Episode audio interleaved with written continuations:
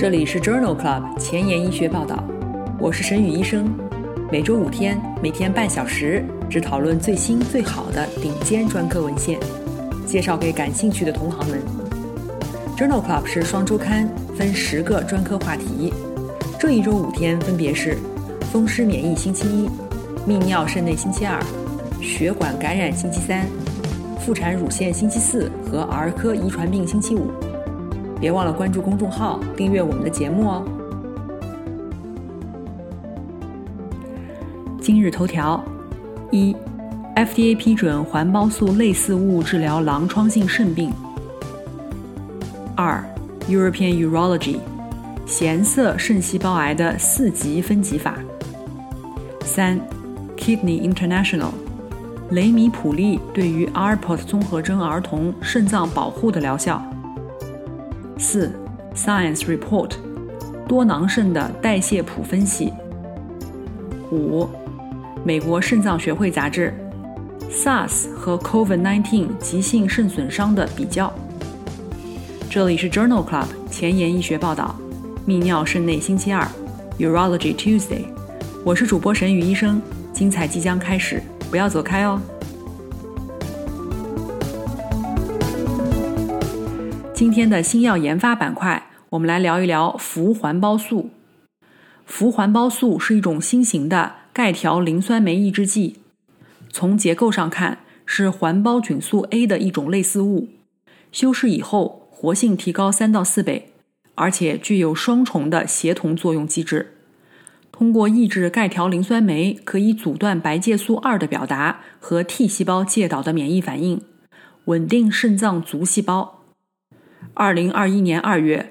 氟环孢素被 FDA 批准用于活动期狼疮性肾炎成人患者的联合免疫抑制治疗方案。这个新药的二期临床研究发表在《Kidney International》杂志二零一九年一月刊上。这一项 Aura LV 研究是一项多中心随机双盲安慰剂对照的研究，比较了两种剂量的氟环孢素。二十三点七五毫克 BID 以及三十九点五毫克 BID 与安慰剂联合酶分酸酯两克 QD 和糖皮质激素诱导狼疮性肾炎缓解的疗效。研究纳入了二十个国家七十九个中心当中二百六十五名活动性狼疮性肾炎的患者，治疗持续了四十八周，在第二十四周，完全缓解率在各个治疗组的百分比。低剂量氟环孢素为百分之三十二，高剂量氟环孢素为百分之二十七，安慰剂为百分之十九。低剂量的氟环孢素疾病缓解的优势比为二点零三。随访到第四十八周，两个剂量的氟环孢素组的完全缓解率均显著高于安慰剂组。在不良事件方面，低剂量氟环孢素组的死亡病例最多，死亡率高达百分之十一。安慰剂组和高剂量组仅为百分之一点一和百分之二点三。这一项 Aura LV 研究认为，与单独使用酶分酸酯和糖皮质激素相比，在活动性狼疮性肾炎诱导期中，加入低剂量的氟环孢素可以产生更好的肾脏反应，但是观察到的不良事件发生率更高。那么？氟环孢素是否会影响到马替麦考芬酯的代谢呢？在二零二一年二月的《肾脏透析与移植》杂志上发表了一篇开放标签的研究，讨论的就是氟环孢素对于口服马替麦考芬酯以后患者血液当中的活性代谢产物酶分酸以及无活性代谢产物酶分酸葡萄糖醛酸的影响。这项研究纳入了系统性红斑狼疮患者二十四人。研究开始之前的二十八天，一直在服用马替麦考芬酯一克 BID。在研究开始的前七天，同时服用氟环孢素二十三点七毫克 BID，然后测定晨起给药前后的血液酶分酸及酶分酸葡萄糖醛酸的水平。在服用和不服用氟环孢素的情况下。活性代谢产物酶分酸的暴露量相似，无活性代谢产物酶分酸葡萄糖醛酸的暴露量在服用氟环孢素期间略有增加。联合治疗的耐受性良好。因此，这项研究认为，氟环孢素与马替麦考芬酯之间没有发现有临床意义的相互作用。研究认为，氟环孢素可以安全的与马替麦考芬酯联用，无需调整剂量。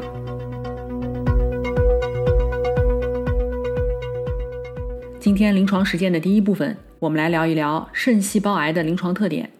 肾细胞癌起源于肾皮质内，占肾脏原发肿瘤的百分之八十到百分之八十五。肾盂尿路上皮癌也称移行细胞癌，占肾脏肿瘤的百分之八。其他的肾实质上皮性肿瘤很少见，肾母细胞瘤 （Wilms 瘤）常见于儿童，占儿童恶性肿瘤的百分之五到百分之六。我们曾经在六十七期节目当中介绍过肾细胞癌的治疗，有兴趣的朋友可以点击链接重复收听哦。今天我们首先来聊一聊肾脏小占位的主动监测。这一项病例对照研究发表在《European Urology》杂志2020年9月刊上。肾脏小占位的主动监测大多缺乏活检证实，这些占位可能是良性肿瘤或者是不同亚型的肾细胞癌。这项研究旨在比较不同的经过肾脏活检的肾癌组织学亚型和肾脏占位的生长速度进展情况。这个患者队列由一百三十六个患者的数据组成，所有患者平均主动监测了五点八年，肿瘤进展的定义为大小大于四公分，或者是一年以内体积加倍。小的透明细胞癌生长速度比小的一型乳头状细胞癌更快，分别为每年零点二五厘米和每年零点零二厘米，共六十例肾脏小占位出现了进展。其中四十九例出现了快速增长，体积加倍；六例发生转移的病例均为透明细胞肾细胞癌。这项病例队列研究认为，肾脏占位的生长速度在不同肾癌亚型之间有所不同，在透明细胞肾细胞癌中也有不同。这可能反映了宿主和肿瘤生物学的差异。没有有效的生物标记物来预测这种变化。肾脏小占位的组织学特征可以用于指导主动监测的时间。今天分享的第二篇文章讨论的是一种新型的肾肿瘤类型——透明细胞乳头状肾细胞癌 （CCPRCC）。这一项病例队列研究发表在《European Urology》杂志2021年4月刊上。透明细胞乳头状肾细胞癌是一种最近被认定的肿瘤类型，它的流行病学、分子特征和临床行为尚不完全清楚。这项研究的目的是评价透明细胞乳头状肾细胞癌的临床病理及分子特征，并且与较为常见的肾癌亚型进行比较。研究一共分析了八十九例患者以及一千一百例局限性透明细胞肾癌。和一百二十九例一型乳头状肾细胞癌患者的数据，与透明细胞癌和乳头状癌患者相比，透明细胞乳头状肾细胞癌队列当中，女性和非洲裔美国人的比例更高，女性比例为百分之四十五，非洲裔美国人的比例为百分之十九，其他类型分别为百分之三十二和百分之三。与透明细胞肾细胞癌相比。透明细胞乳头状肾细胞癌出现同侧肿块和双侧病灶的几率也更高，风险分别增加4.4倍和4.8倍。在分子水平上，透明细胞乳头状肾细胞癌显示出较少的体细胞畸变和较大程度的线粒体 DNA 缺失。在多病灶的透明细胞乳头状肾细胞癌当中。不同病灶之间的组织学一致性约为百分之四十四，而且组织学完全表现为透明细胞乳头状肾癌的患者，随访五年没有一例出现了癌症转移。相比之下，多病灶的透明细胞肾癌和组织抑制性高的患者预后不良。这一项病例队列研究认为，透明细胞乳头状肾细胞癌具有独特的分子和流行病学特征。这一些信息有助于诊断，虽然其临床病程通常是惰性的，多病灶的透明细胞乳头状肾细胞癌仍然难以诊断，而且抑制性很高。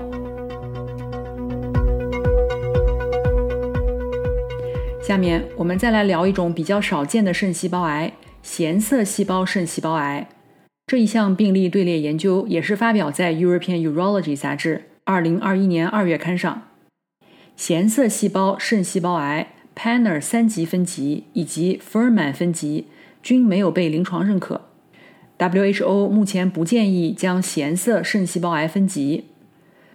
这项研究的目的是在 Panner 系统和凝固性肿瘤坏死特征的基础上建立一个新的分级。研究纳入了266例1970年至2012年之间因为非转移性咸色肾细胞癌接受肾切除的患者，进行了咸色肾细胞癌的分级评估。总共随访了11年，一共记录到29例患者死于肾细胞癌。Panner 系统的咸色肾细胞癌分级与癌症相关生存期显著相关。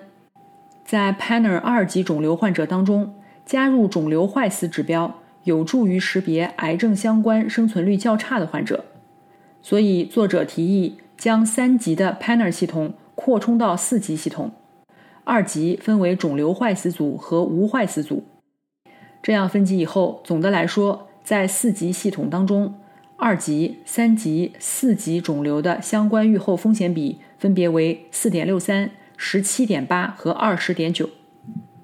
这项病例对照研究认为，纳入肿瘤坏死指标以后，显色细胞肾细胞癌分级从三级扩大到了四级，这有助于更好地描述患者预后。今天分享的最后一篇文章。比较的是透明细胞癌、乳头状细胞癌和咸色细胞肾细胞癌转移部位及其生存的关系。这篇文章是发表在《JAMA Network Open》二零二一年一月刊上。转移性肾细胞癌的组织学、生物学和临床特点差异很大。这项研究旨在评价转移性肾细胞癌组织学相关的转移模式，这里包括了透明细胞肾癌、乳头状细胞肾癌。咸色细胞肾癌，这三种最常见的转移性肾细胞癌。这一项国际多中心的队列研究纳入了一万例患者的数据，诊断时中位年龄六十岁，百分之七十二为男性，百分之八十五接受了肾脏切除术。病理诊断百分之九十二为透明细胞肾细胞癌，百分之七为乳头状细胞肾细胞癌，百分之二为咸色细胞肾癌，平均的转移灶为两个。作者发现，不同亚型的肾细胞癌转移部位是不一样的。透明细胞肾细胞癌最常见的转移病灶包括肺部、肾上腺、脑和胰腺，而乳头状肾细胞癌更常见淋巴结转移，咸色肾细胞癌更容易出现肝脏转移，而且患者的预后与转移的部位有关，比如。透明肾细胞癌患者胸膜转移的中位总生存期为十六个月，而胰腺转移的中位总生存期为五十个月。乳头状细胞癌无论转移到何部位，总生存期都很低。这一项多中心的病例队列研究认为，在转移性肾细胞癌当中，不同组织学亚型的转移部位不同，与总生存期相关。转移的扩散模式可能反映了潜在的疾病生物学差异，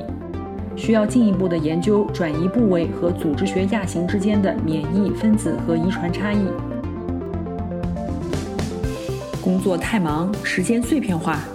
每天半小时听我的播客，获取最新最好的临床研究。深感公众号内容太多太杂，质量参差不齐吗？每周五天看我的微信公众号。获取最好最新的临床研究，Journal Club 前沿医学报道，拉近科研和临床的距离。今天临床实践的第二部分，我们来聊一聊 ARPOT 综合征。遗传性肾炎 ARPOT 综合征是一种主要表现为血尿、肾功能进行性减退、感应性神经性耳聋和眼部异常为特征的遗传性肾小球基底膜病。主要是由于肾小球基底膜的主要胶原成分四型胶原基因突变而产生的疾病。其中百分之八十的 Alport 综合征为 X 连锁显性遗传病。Alport 综合征往往导致患者很早就出现肾脏衰竭。目前有研究提示，肾素血管紧张素抑制剂可以延缓肾衰竭的出现。今天分享的两篇发表在《Kidney International》杂志上的文章，讨论的就是这个话题。第一篇文章是一篇回顾性的研究，发表在2020年8月刊上，目的是讨论 Alport 综合征患者对于 RAS 系统阻断剂反应是否与基因型相关。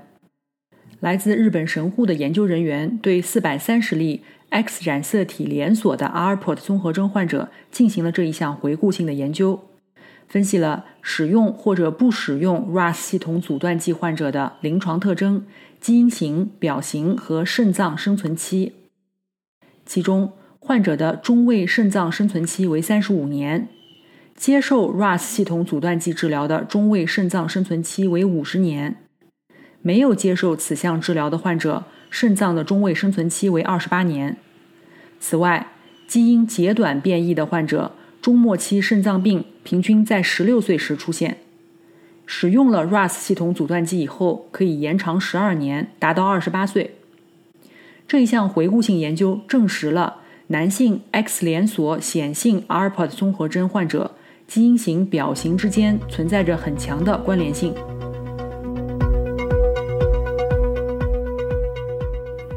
下面这篇文章是发表在2020年6月刊上的一项在德国十四个地区进行的随机对照研究，讨论了雷米普利治疗 Alport 综合征儿童肾脏保护的安全性与有效性。这一项研究为期三到六年，招募了 Alport 综合征患儿，部分患儿因为曾经接受过雷米普利治疗，或者是家长拒绝，成为安慰剂对照组。入组的六十六例儿童经历了二百一十六人年的随访，雷米普利没有显示出安全问题，不良事件发生率与安慰剂类似，但是雷米普利治疗可以显著的降低肾脏疾病进展风险达百分之四十九，并且显著的降低了蛋白尿进展速度和肾小球滤过率的下降幅度。这一项研究结果支持雷米普利早期治疗的安全性。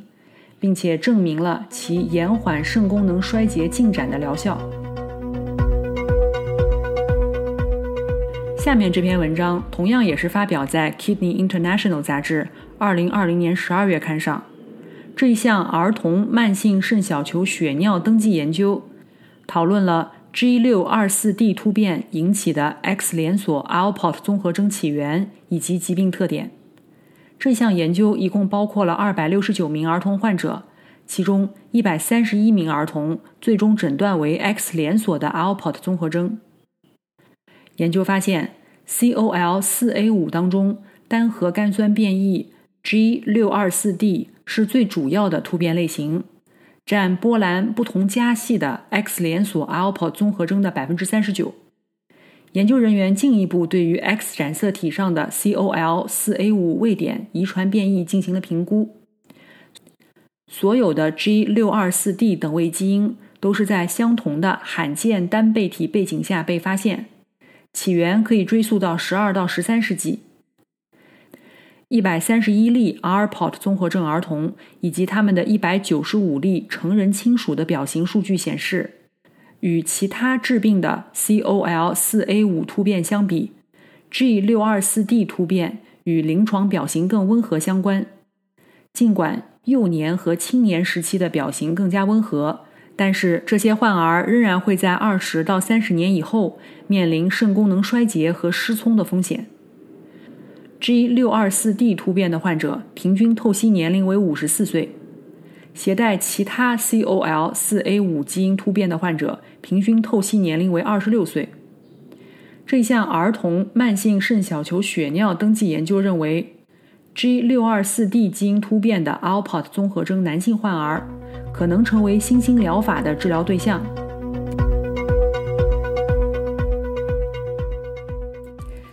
今天分享的最后一篇文章是发表在《Science Report》二零二零年十二月刊上的一项基础研究。肾小球内皮细胞 （GEC） 是肾小球生理学的主要组成部分。内皮细胞损伤加速了慢性肾脏病的进展。这项基础研究旨在评价肾小球内皮细胞如何影响 ARPOT 综合征的病理过程。作者对于野生型和 ARPOT 综合征小鼠的肾小球内皮细胞进行了转录组分析，以及体外功能分析和共聚焦活体成像研究，将 ARPOT 综合征在内的慢性肾脏病患者肾活检的结果与小鼠进行了比较。作者确定了肾小球内皮细胞的两个亚群，根据荧光标记表现为 TDT 暗光和 TDT 亮光。在 ARPOT 综合征小鼠体内，TDT 亮光的细胞数增加，而且这两类细胞亚群和野生小鼠的细胞相比，具有不同的表达谱。这其中包括机制相关基因、代谢活性基因、免疫调节肽等。其中，研究认定免疫调节肽 apelin 是肾小球内皮细胞的一种新的促炎物质。ARPOT 综合征和局灶性阶段性肾小球硬化的患者活检结果中，经调控十分相似，两者可能具有相同的发病机制。这一篇基础研究报告了 ARPOT 综合征和健康小鼠或人类之间存在着两个不同的肾小球内皮亚细胞群，在 ARPOT 综合征进展当中起到了致病作用，这可能成为新的治疗靶点。今天的前沿医学板块，我们来聊一聊常染色体显性遗传多囊肾儿童和青年人当中的代谢谱。这篇基础研究发表在《Science Report》二零二一年三月刊上。我们曾经在第一百一十七期泌尿肾内星期二节目当中聊到过多囊肾的特点和治疗。正如先前所提到的，常染色体显性遗传病多囊肾是最常见的遗传性肾病。儿童患者虽然肾功能正常，但是囊肿已经出现。这项研究旨在确定儿童和青少年多囊肾患者疾病进展的标志物和相关的分子途径。这是一项为期三年的随机双盲安慰剂对照三期临床研究。研究旨在测试普伐他汀延缓儿童患者多囊肾进展的有效性。这一篇研究的血浆标本来自于这一项三期临床研究的五十八例患者。此外，文章还纳入了九十八例健康儿童的血浆标本作为对照组。使用液相色谱串联质谱进行代谢组分析以后，多囊肾患者接受普伐他汀干预以后，总肾脏容积变化下降，但是对于代谢物的变化影响很小。氧化应激。内皮功能障碍、炎症和免疫反应是区分健康儿童和疾病儿童最受影响的信号通路。通路分析显示，在健康和多囊肾儿童中，精氨酸代谢、天门酰胺和谷氨酰胺代谢、甲基化循环和犬尿氨酸通路当中的代谢产物均发生了显著的变化，并且在疾病进展过程中继续偏离对照水平。检测到的代谢变化主要是由疾病进展所控制，较少受到普伐他汀的影响。因此，这项随机双盲对照研究认为，精氨酸、天门冬酰胺、犬尿氨酸等代谢通路可能成为多囊肾的新治疗靶点。今天的 COVID-19 板块。我们来聊一聊 SARS 病毒和 COVID-19 病毒感染引起的急性肾损伤的比较。这一项回顾性的地区队列研究发表在2021年4月的《美国肾脏学会杂志》上。SARS 和 COVID-19 这两种疾病有关联性，但是这两种疾病相关的急性肾损伤的发生率与结局尚不清楚。这项回顾性的覆盖香港的队列研究。使用了香港的电子公共医疗数据库，确定了一千六百名 SARS 患者和一千名 COVID-19 患者，中位年龄分别为四十一岁和三十五岁。在 SARS 患者中，百分之二十六入住 ICU，需要气管插管或者是最终死亡；